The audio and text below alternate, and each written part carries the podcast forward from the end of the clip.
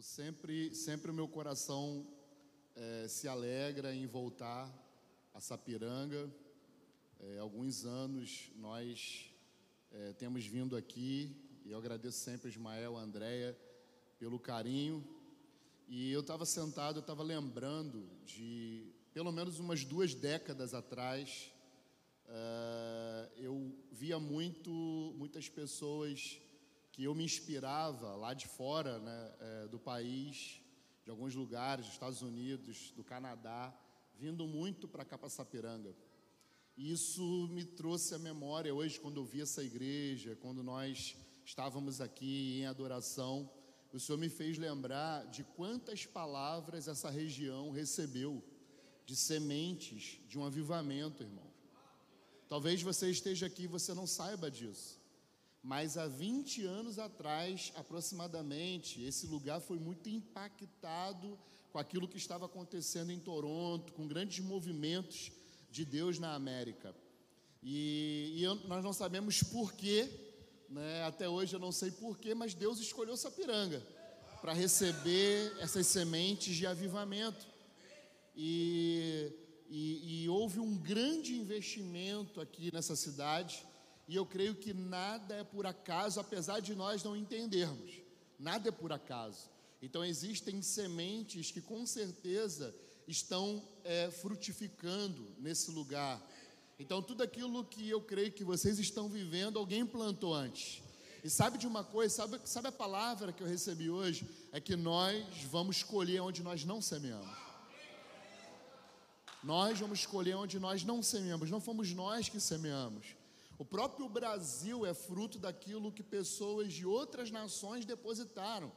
Né? Nós fomos colonizados é, por europeus, é, falando é, do cristianismo né, evangélico, nós fomos colonizados por, por holandeses e por americanos, e nós estamos aqui hoje frutificando.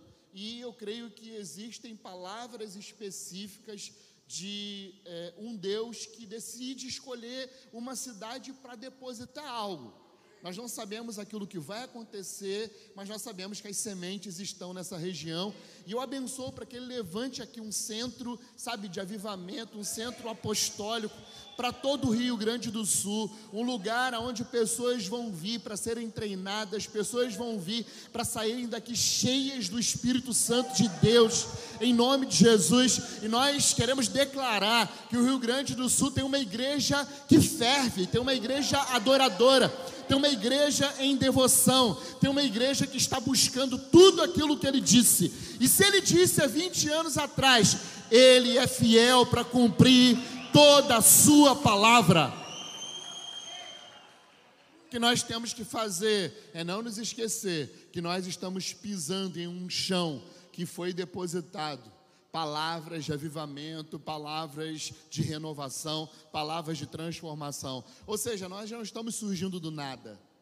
Nós não estamos fazendo algo do nada. Existem pessoas que plantaram isso. E se Deus escolheu essa geração para poder cumprir as suas palavras, nós queremos dizer sim, Senhor. Que não seja preciso que se levante uma outra geração, mas que seja feita essa. Que não passe também a nossa geração, sem que você cumpra tudo aquilo que você disse aos nossos antepassados. Amém? Isso é o que eu estava aqui pensando. É sobre Sapiranga, que as outras vezes que eu vinha, não, não, tinha, não tive essa percepção, pastor Ismael, pastor André. Eu não tive essa percepção, mas hoje eu estava aqui e estava lembrando disso. Lembrando do passado e do meu passado, do quanto eu fui inspirado por aquelas pessoas que vinham para esse lugar ministrar a palavra de Deus. Então eu abençoo e que realmente né, haja uma grande colheita de vidas, uma grande colheita de pessoas aqui né, nessa igreja, nas demais igrejas, e que essa cidade ela seja totalmente abalada pelo poder de Deus. 1 Coríntios, capítulo número 11, versículo número 17.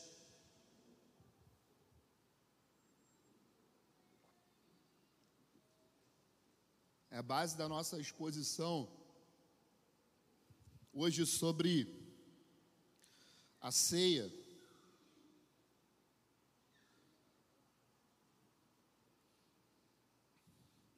1 Coríntios, capítulo número 11, versículo de número 17.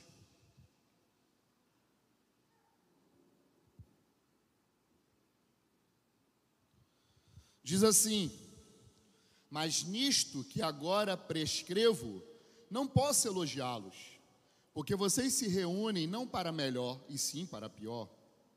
Porque, antes de tudo, estou informado de que quando se reúnem na igreja, existem divisões entre vocês.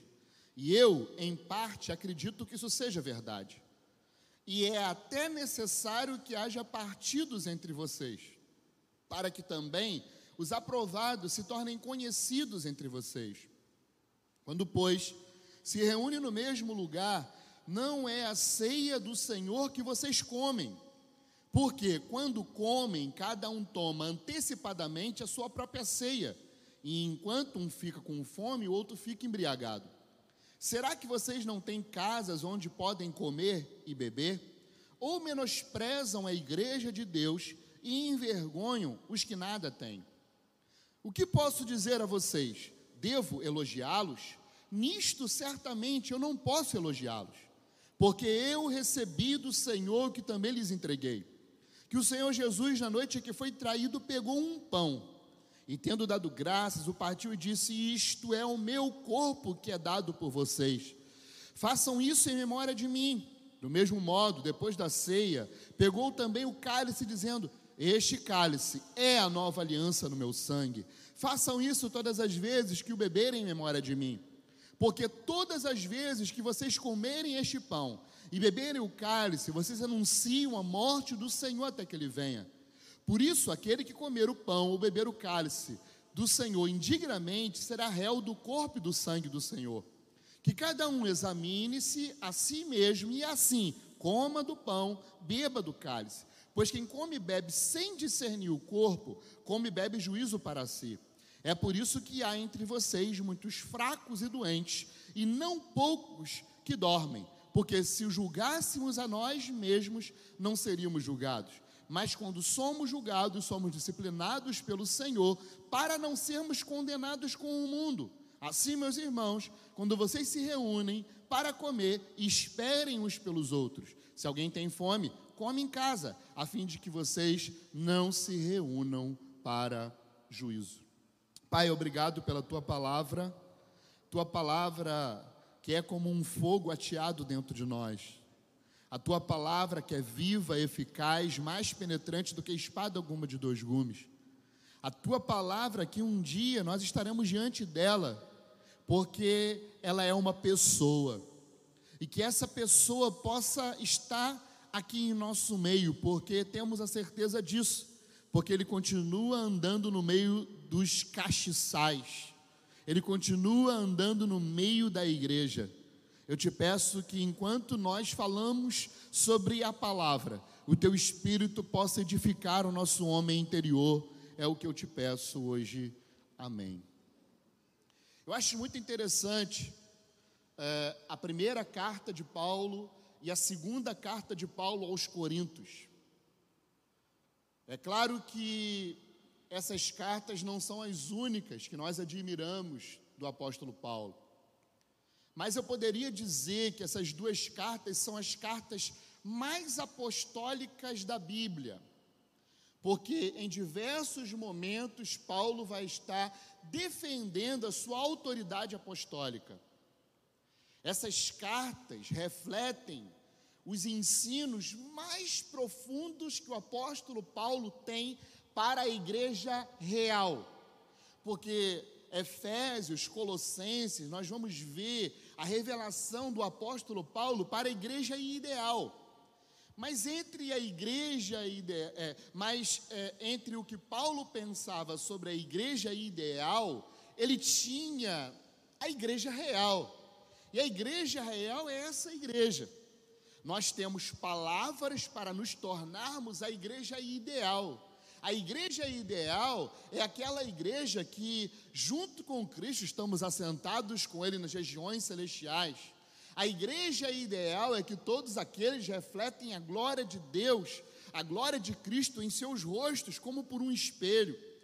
A igreja ideal é aquela que já morreu e já ressuscitou com Cristo, que já foi abençoada. Essa é a igreja ideal. Agora, a igreja real é a igreja que as pessoas falam mal uma das outras. A igreja real é a igreja em que as pessoas sentem ciúme uma das outras. A igreja real é a igreja que as pessoas ainda se comparam umas com as outras. A igreja real ainda é aquela igreja que as pessoas divergem por causa de coisas que não são importantes para o Evangelho. Porque nós brigamos mais por coisas que não interessam do que por coisas que realmente são relevantes. Essa é a igreja real. E Corinto é a igreja real. Corinto é a igreja em que Paulo começa a escrever, já exortando para que eles não tivessem divisões. Porque você vai perceber na primeira carta de Paulo aos Coríntios que tem grandes duas divisões acontecendo no mesmo tempo nessa igreja. A primeira divisão é a, igreja, é a divisão de ordem teológica. Ou seja, a igreja de Corinto, no primeiro momento, ela recebe o evangelho da graça, o evangelho que é pregado pelo apóstolo Paulo, essa igreja nasce nessa esteira, na esteira de um evangelho aonde Paulo está pregando para que as múltiplas raças, né, pudessem estar juntas, porque o muro de separação foi quebrado e agora não existe mais homem, nem mulher, nem judeu, nem grego, nem cita, nem romano, porque agora todos são um no Messias. Essa igreja nasce de uma pregação em que todas as pessoas são iguais em Cristo.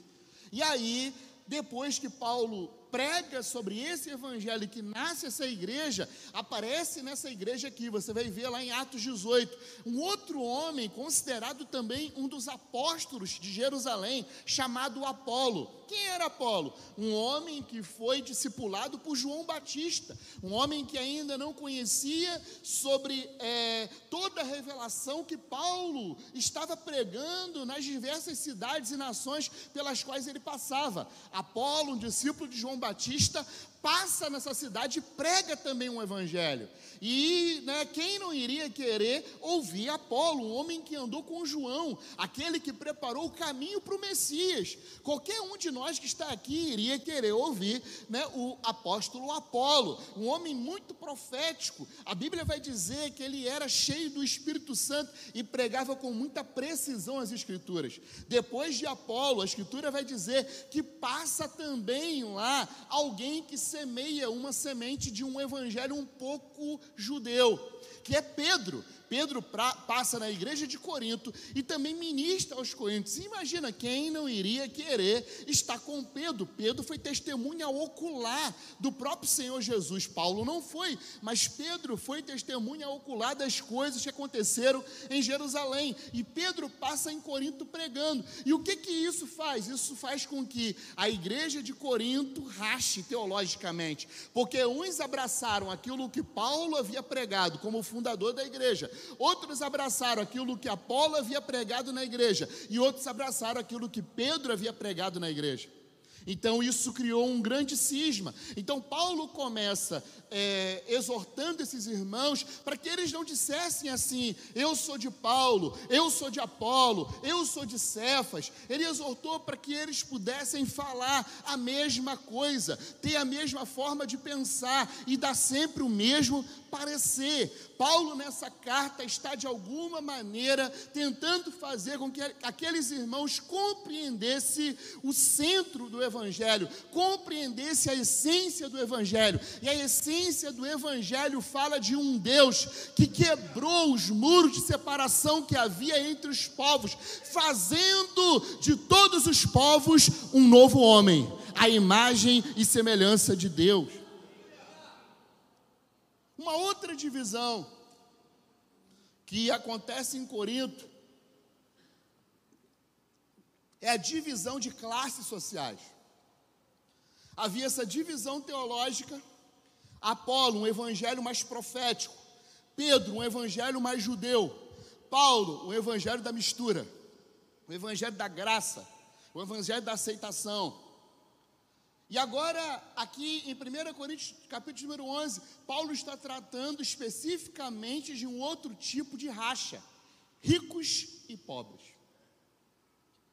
Não existe outra forma de nós lermos esse texto a não ser com esse pressuposto, de que Paulo está falando para uma igreja que está dividida. Ele vai dizer: primeiro, eu não posso elogiar vocês por causa daquilo que vocês estão fazendo. Porque quando vocês se reúnem, vocês estão se reunindo para pior e não para melhor. Sabe o que Paulo está dizendo? Que é possível uma igreja que se chama pelo seu nome se reunir para pior e não para melhor. Você já parou para pensar nisso? Paulo está dizendo que Deus não aceita qualquer culto. Paulo está dizendo que não é qualquer porta aberta que ali está acontecendo adoração a Deus. Paulo está dizendo que nós podemos ser rejeitados por Ele e não termos o seu espírito. Paulo está dizendo isso que as pessoas em Corinto estavam se reunindo para pior e não para melhor. Ao invés deles estarem crescendo na graça, crescendo no conhecimento de Deus, eles estavam se degladiando uns aos outros, e isso fazendo mais com que o diabo fosse revelado do que a glória de Deus ser revelada. Existem reuniões que são para pior e não para melhor. Por quê? Porque ele ouviu falar que quando eles se reuniam, eles não esperavam uns pelos outros. Porque os ricos, como eles tinham um, um, uma acessibilidade maior para chegar no espaço de reunião, eles chegavam mais rápido. Chegavam com seus banquetes, preparavam a churrascada, eles comiam mas quando os mais pobres chegavam na igreja, não tinha mais nada. Os ricos estavam embriagados e com a barriga cheia, e os mais pobres que tinham que vir a pé para a igreja, porque os ricos iam de cavalo. Agora, quando os mais pobres chegavam na igreja, não tinha mais nada para comer. E aí, uns enchiam a barriga e os outros ficavam com fome. E aí, Paulo está dizendo, gente, isso é se reunir para pior e não para melhor. Isso que vocês estão fazendo, eu não aprovo, porque comer junto com a sua patota não é a ceia do Senhor. Se reunir por causa dos seus próprios interesses, se reunir com as pessoas que você mais gosta para comer junto, isso não é a ceia do Senhor. Existem duas coisas que a gente precisa ter em mente, irmãos: relacionamento e comunhão são duas coisas diferentes. O que é relacionamento? Nós nos relacionamos com as pessoas que temos afinidade, isso não é pecado. Você se relaciona com pessoas que de alguma forma você tem algum tipo de afinidade. Você se identifica com aquela pessoa. E aí tu vai comer uma pizza, tu vai comer uma pizza com aquela pessoa. Claro que no, os nossos relacionamentos não podem ser fechados. Nossos relacionamentos precisam ser sempre abertos e inclusivos. Mas Deus ele permite com que nós tenhamos as nossas redes de relacionamento. Isso é totalmente saudável. Só que no relacionamento, você escolhe a pessoa que vai se relacionar com você. Você escolhe quem vai entrar na tua casa, quem vai abrir a geladeira, quem vai pegar um copo, tomar o seu café. Relacionamento, você escolhe quem entra na tua casa ou não, quem entra na sua vida ou não, e isso não é pecado. Agora existe o outro lado da moeda, que é a comunhão. Comunhão é diferente de relacionamento. Porque relacionamento sou eu que escolho. Agora, comunhão é Cristo que escolhe por mim na cruz do Calvário. Eu não tenho como saber, eu não tenho como escolher, eu não tenho o direito de escolher quem é que vai se assentar do meu lado no culto, eu não tenho como escolher a, a, a, quem vai ser parceiro de ministerial, quem vai tocar comigo, quem vai servir comigo. Nós não temos como escolher, porque comunhão é Cristo que escolhe por nós. Só que houve uma grande diferença aqui. O grande conflito é que eles estão se relacionando e fazendo com que isso fosse comunhão. Eles estão comendo junto no meio da sua patotinha e eles estão dizendo: Isso é a ceia do Senhor. Aí Paulo diz assim: Não, comer junto não é a ceia. Se reunir de uma forma tribal não é a ceia. Por isso, as nossas igrejas jamais podem ser tribais elas precisam ser igrejas que possuam vários tipos de tribo, língua e nações.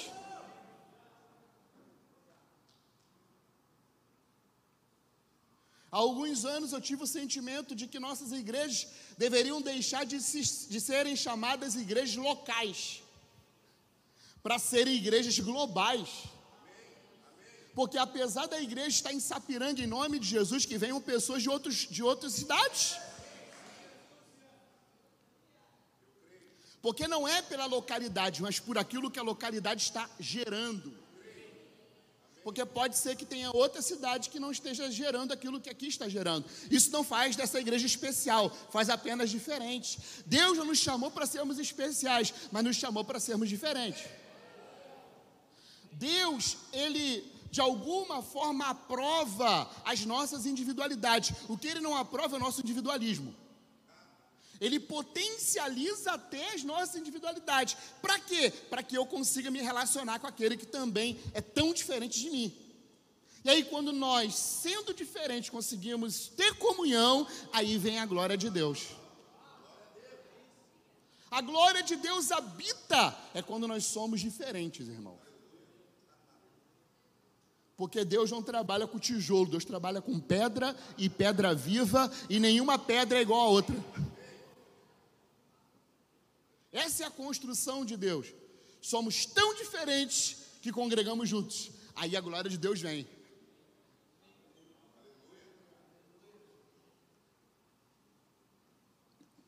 Então, Deus, ele,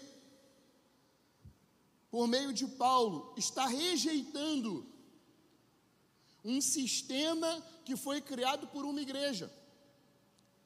Essa igreja não tinha cultura judaica.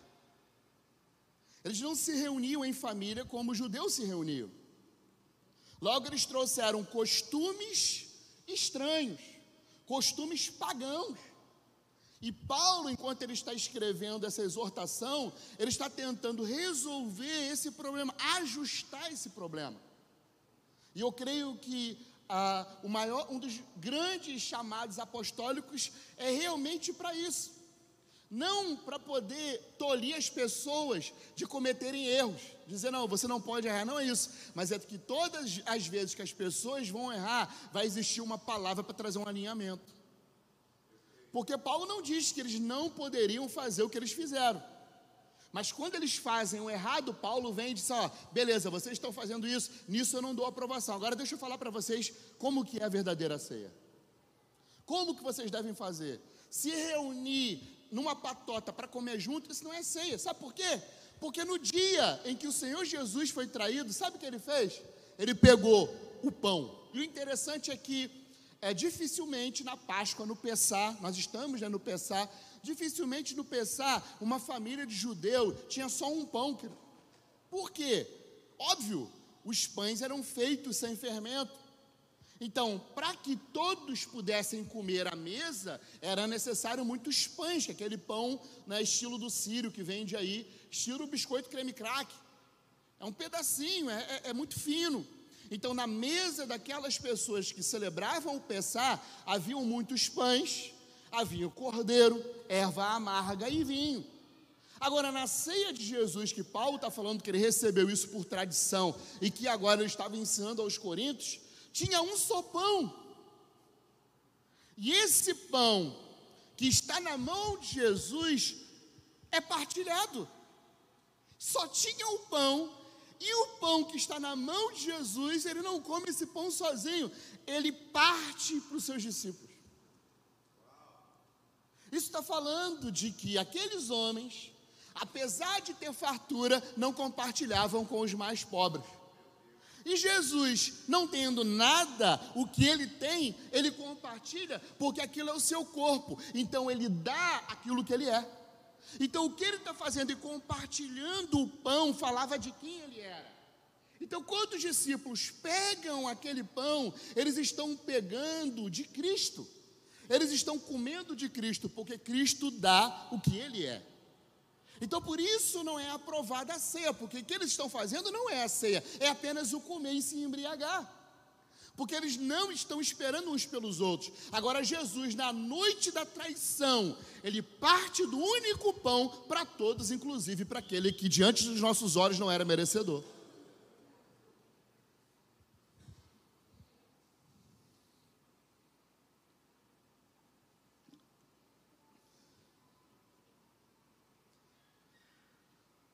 Porque eu recebi do Senhor o que também lhes entreguei. O Senhor Jesus, na noite que foi traído, pegou um pão e, tendo dado graças, partiu. Isto é o meu corpo que é dado por vocês, fazer isso em memória de mim. O interessante é que, na conversa anterior, é, Jesus ele fala que esse pão, lá no capítulo número 10, versículo número 16, não é de fato que o cálice da bênção que abençoamos é a comunhão do sangue de Cristo, e não é fato que o pão que partimos é a comunhão do corpo de Cristo, porque nós, embora muitos, somos unicamente um pão, um só corpo, porque todos participamos do único pão. Sabe o que Jesus está dizendo? Que a ceia ela tem a ver com algo que vai além do alimento físico. Por isso é necessário uma correção da postura interior, porque não tem a ver apenas com um ato externo, mas é necessário uma postura interior, porque isso que fazemos é a comunhão com Cristo. Quando nós comemos desse pão e bebemos desse cálice, nós, de alguma forma, que eu também não sei explicar, estamos participando de um mistério que é maior do que a nossa compreensão. Nós estamos comendo de Cristo e bebendo dele. E ele mesmo vai falar sobre isso lá no capítulo de número 6 de João. Olha que interessante. João 6,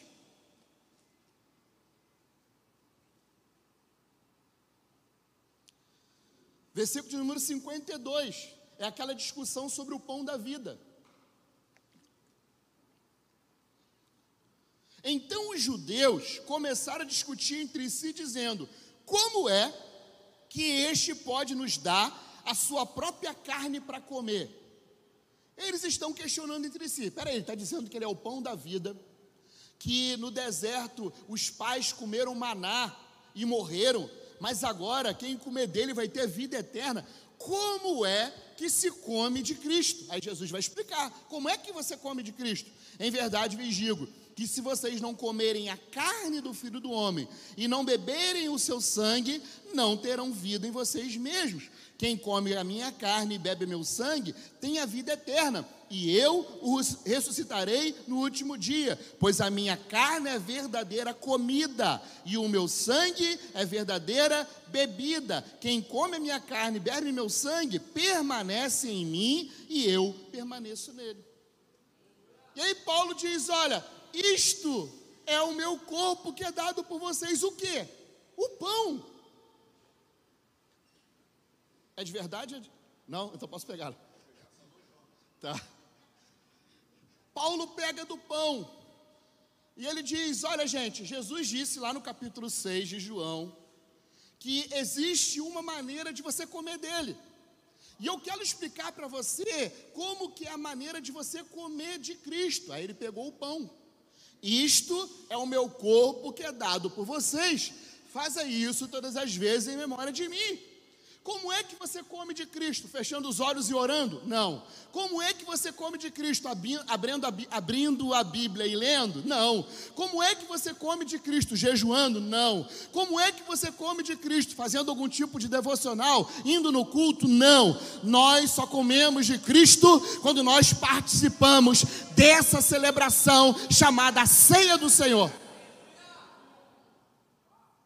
Porque somente participando da ceia é que nós temos vida.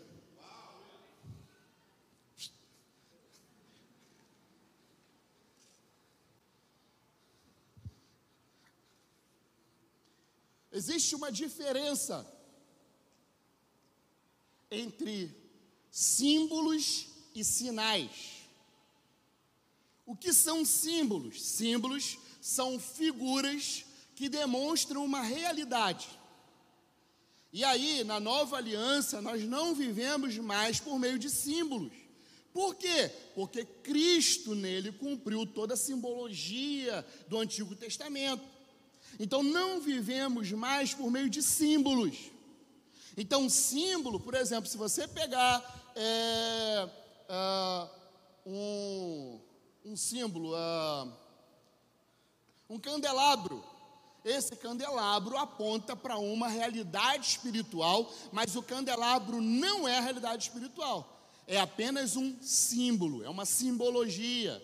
Se você pegar lá é, o sacrifício de Isaac, é um símbolo. Se você pegar o cordeiro, quando é morto lá nos sacrifícios do Levítico, é um símbolo.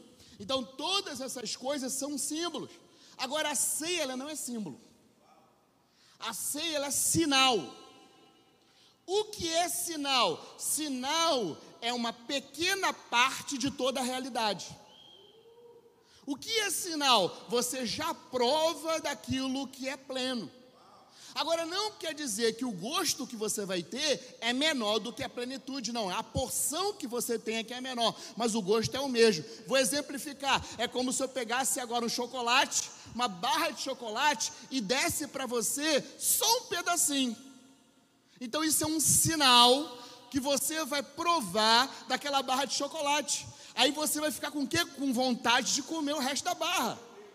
Isso é um sinal. O que é a ceia? É um sinal de que a realidade do mundo de Deus, que a realidade futura do reino de Deus está entre nós aqui e agora você está provando, é uma pequena prova do mundo do porvir, é uma pequena prova da ressurreição dos mortos, é uma pequena prova da eternidade, é uma pequena prova do estado é pleno, é uma pequena prova do perdão total dos nossos pecados. É um sinal que mostra que você está dentro da realidade de Deus. Se a ceia, por isso eu, eu tenho uma doutrina minha. Se eu pudesse, eu ceava todo dia, irmão. Se eu pudesse, todos os dias, aonde nós nos reunimos, todas as vezes que nós nos reunimos, reuníssemos, eu iria querer cear. Porque ele disse: quem ceia tem vida eterna. Porque sabe o que é ceia? É como se fosse, meu irmão, um vaso que está sendo transportado de uma realidade para outra. Nós estamos na realidade visível, a ceia está aqui, mas essa ceia também está na realidade invisível. É como um vaso que nos transporta as duas realidades. E que coisa maravilhosa nós estarmos aqui, mas estarmos lá nós estarmos aqui com grandes conflitos, ainda sofrendo por causa de algumas enfermidades e perdas, mas também nós já estarmos lá, totalmente plenos em Cristo e habitando e reinando com Ele. É isso que a ceia quer trazer para nossa memória, de que Ele está conosco todos os dias da nossa vida, de que todas as enfermidades serão curadas, de que nós em pouco tempo, meu irmão, iremos provar do chocolate completo, mas por enquanto você pode provar. Por isso eu quero comer chocolate todo dia. Nem que seja um pedacinho.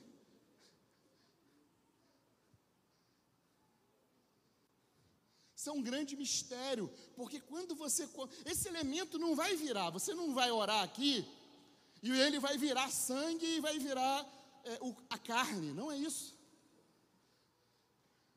É que quando você bebe, é como se Cristo estivesse colocando o sangue dele na sua boca é como, como você come, é como se o Espírito estivesse te dando da carne do Cordeiro. É isso que acontece. Sabe o que, que é?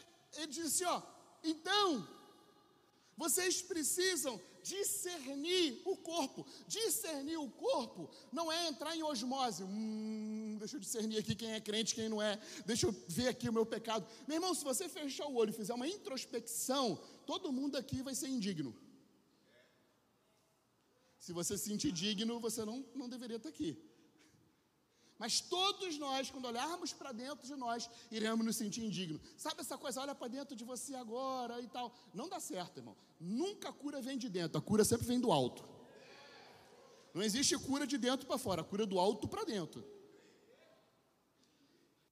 Então a introspecção vai fazer você ver as piores coisas da sua vida. Então, Paulo, quando ele diz isso, ele está dizendo o seguinte: você precisa fazer introspecção para ver se vocês não estão fazendo divisão. Qual é o problema de Corinto? É pecado individual? Não, é um pecado estrutural. Ele não está falando sobre as pessoas que brigaram umas com as outras, sobre você ter dirigido é, e batido em alguém, ter xingado, nada disso. O grande pecado de Corinto aqui eram dois tipos de divisões: a teológica e a divisão social, é criar barreiras, é criar muros, é fechar portas para que outras pessoas não entrem. Isso era o grande pecado. Aí está dizendo: vocês precisam discernir o corpo de Cristo, ou seja, vocês precisam olhar para as pessoas e saberem que elas também receberam a graça que vocês receberam. Vocês precisam olhar para as pessoas, por mais indignas que vocês acham que elas são, elas receberam o amor que vocês estão recebendo também. Não existe nenhum tipo de exclusividade do amor de Deus para aqueles que estão em Cristo. Não existe exclusividade. Deus não me ama mais do que ama a prostituta que está lá fora, querido. Só que Ele me cobra mais do que a prostituta que está lá fora. Por isso, ele diz: é melhor ser disciplinado por Deus do que ser condenado com o mundo. Você imagina, por causa de comida, tem gente que estava morto, que estava doente, que estava dormindo. Olha como é que no antigo, é, é, no tempo antigo, a comida ela era complicada. Porque tinha gente que estava fora da igreja por causa de comer errado. De comer com a, com a intenção errada. Porque a intenção do comer juntos é que o relacionamento provoque comunhão. Ou seja, é que as portas da, da nossa família sejam abertas para outra, outras famílias. Esse é o mistério do Evangelho. Deus escolheu uma família. Durante mais de mil anos, formou uma família. Os descendentes de Abraão eles geraram um tipo de religião aceita por Deus chamada judaísmo. Jesus Cristo vem dizendo o seguinte: olha, isso aí verdadeiramente é a família de Deus, isso aí realmente Deus está com vocês, realmente existe uma aliança dele com vocês. Porém, chegou um novo tempo e uma nova luz, e essa nova luz reflete agora sobre aquilo que eu estou ensinando para vocês. Eu sou agora o caminho, a verdade e a vida para essa família. Então vocês agora precisam entender que eu sou a porta para que outras pessoas de outras nações entrem na família dos hebreus.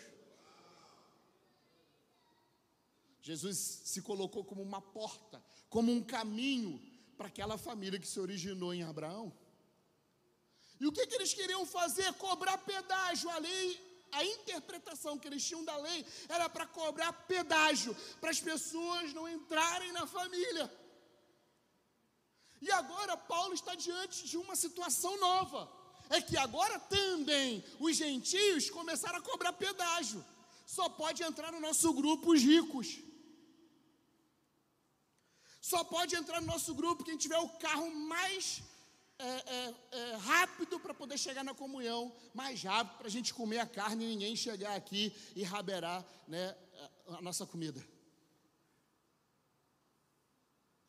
Os gentios estão reproduzindo o mesmo pecado que os judeus tinham. O pecado de errarem na sua vocação. Qual era a vocação de Israel? Ser uma bênção para todas as nações. Qual pode ser o grande pecado da igreja? Não ser uma bênção para todas as nações. Um pecado estrutural. Não tinha a ver com o indivíduo. Agora, quando Paulo diz assim, olha, examine-se, pois, o homem a si mesmo, ou seja, você está colocando barreira entre os irmãos? Depois que você fizer isso, coma do pão e beba do cálice. Por quê? Porque para Paulo não existe a possibilidade de alguém refletir sobre suas ações e não se arrepender.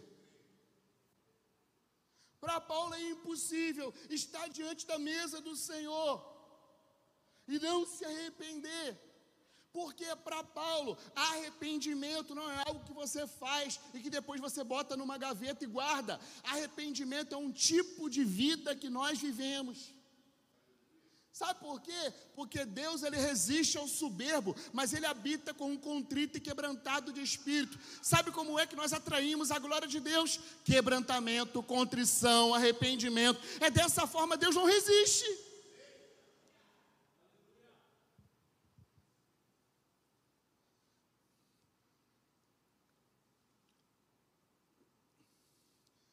E aí ele vai fechar. Olha que interessante. Quem bebe e come sem discernir, traz sobre si juízo. E discernir o quê? Sobre comida, irmão. Porque ele vai dizer aqui, ó. Assim, versículo 33, assim, meus irmãos, quando vocês se reúnem para comer, esperem uns pelos outros. Então a Bíblia, ela, ela, você não precisa de, de, de óculos para ler a Bíblia, óculos teológicos. A Bíblia está falando aqui sobre o problema que nós ouvimos tantas vezes de outras formas que nós não conseguimos mais interpretar o texto. Nós passamos a nossa vida, né, pastor, ouvindo de uma certa forma que quando nós ouvimos o texto falar por ele mesmo, nós não conseguimos. Parece tão fácil, tão simples. É, ele está falando de comida. Ele está falando de desigualdade social. O problema de Paulo com a igreja de Corinto é muito mais de ordem eclesiológica do que soteriológica. Ele não está falando que essas pessoas vão perder a salvação, não. Porque essas pessoas que estão causando divisão, elas não vão ser condenadas com o mundo, mas vão ser julgadas por Deus.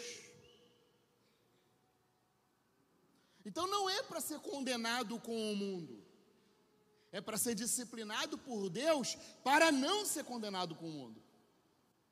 É o texto. Então, o problema de comida.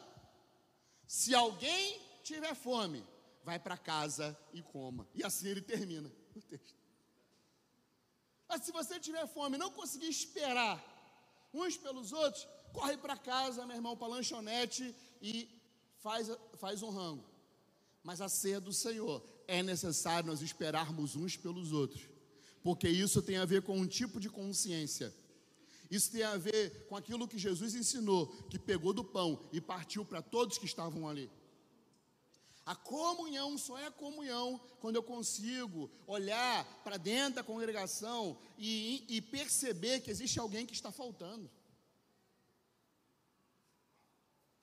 É discernir o corpo, é saber, meu irmão não está aqui hoje.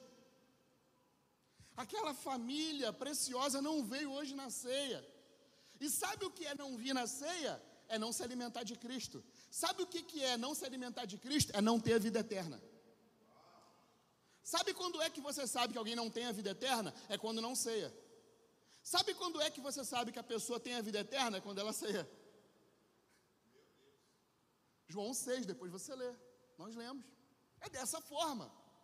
É de uma forma bem prática, nada de misticismo e bíblica. É isso que a Bíblia diz. Quem come dele tem vida, quem não come, não tem. Como que se come dele? Pão e o cálice. Isso se transforma no corpo de Cristo? Não, mas quando eu como o pão, de alguma forma o Espírito me dá de Cristo. Quando eu bebo do cálice, o Espírito me dá do sangue de Jesus. A ceia não é um símbolo, é um sinal. Sinal por quê? Porque eu estou provando um pedacinho de tudo aquilo que um dia né, é, eu vou poder provar de uma forma completa. Porém, o reino já chegou. Porém, o futuro já invadiu a história. Por isso, os poderes do mundo vindouro estão já aqui por meio do Espírito Santo, porque Paulo disse que o Espírito é a garantia de tudo aquilo que Deus vai fazer. Então, se nós estamos cheios do Espírito Santo também, quem está com o Espírito Santo aqui? O Espírito é a garantia das promessas que Deus citou nas Escrituras. Ele vai cumprir e já está em você, ainda que um pedacinho, mas daqui a pouco esse pedacinho vai fazer você provar tudo. Amém? Vamos ficar de pé então em nome de Jesus. Pastor Ismael.